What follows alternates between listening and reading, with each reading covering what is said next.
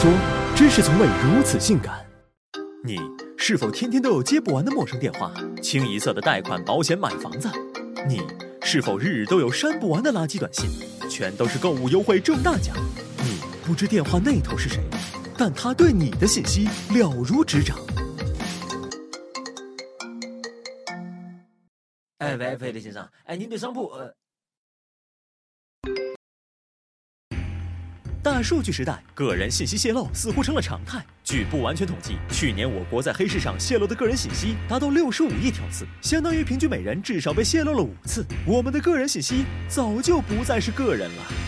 如今，无论是政府职能部门，还是生活服务设施，到处都在有意无意地收集着大伙的个性，小到衣食住行，大到生老病死。虽说收集的渠道五花八门，但泄露的路子却不外乎两种：一是近水楼台的内鬼，他们利用工作之便，不费吹灰之力便把用户资料偷偷调出来变卖；快递、房产、金融、教育和汽车都是泄露个人信息的重灾区。另一种则是身怀绝技的黑客，他们一边利用钓鱼网站等鱼上钩，一边挖掘漏洞，主动出击。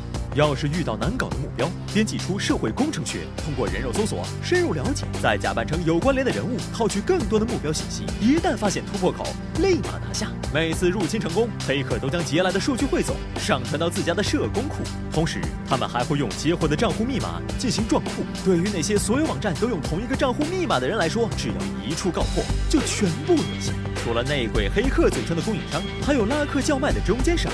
他们的出现不仅能隐藏信息源头，还能为买家整合上家资源，提供私人定制服务。有姓名、电话、账号、密码的基础款，也有计划生育、航班信息的冷门款，还有开房记录、手机定位等热卖款。交易项目多达五十多种，全都明码标价，套餐享受优惠，只需七八百块就能把对方查个底儿掉，还能走黑市的第三方平台验货成功再确认收货。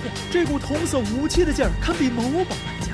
随着个性泄露的内容越来越细化，吃了苦炭黑了心的诈骗犯也在其中尝到了甜头。一传十，十传百，集体从盲骗转向了精准骗。尽管还是发链接、骗密码、诱导转账等老套路，但受害人一听到对方能轻松说出自己的底细，心理防线立马归零。虽说我国将个性买卖列入了刑法，然而一入网络深似海，要确定侵权主体，无异于大海捞针。有了这重保护伞，个性买卖热度才有增无减。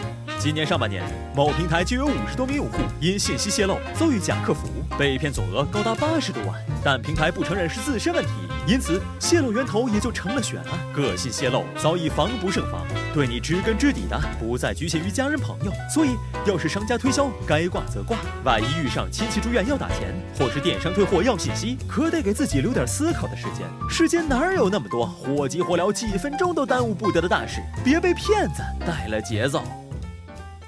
最初は準備運動。手をまっすぐ上に上げて左右に振ります。いきますよ。まず右から。3はい。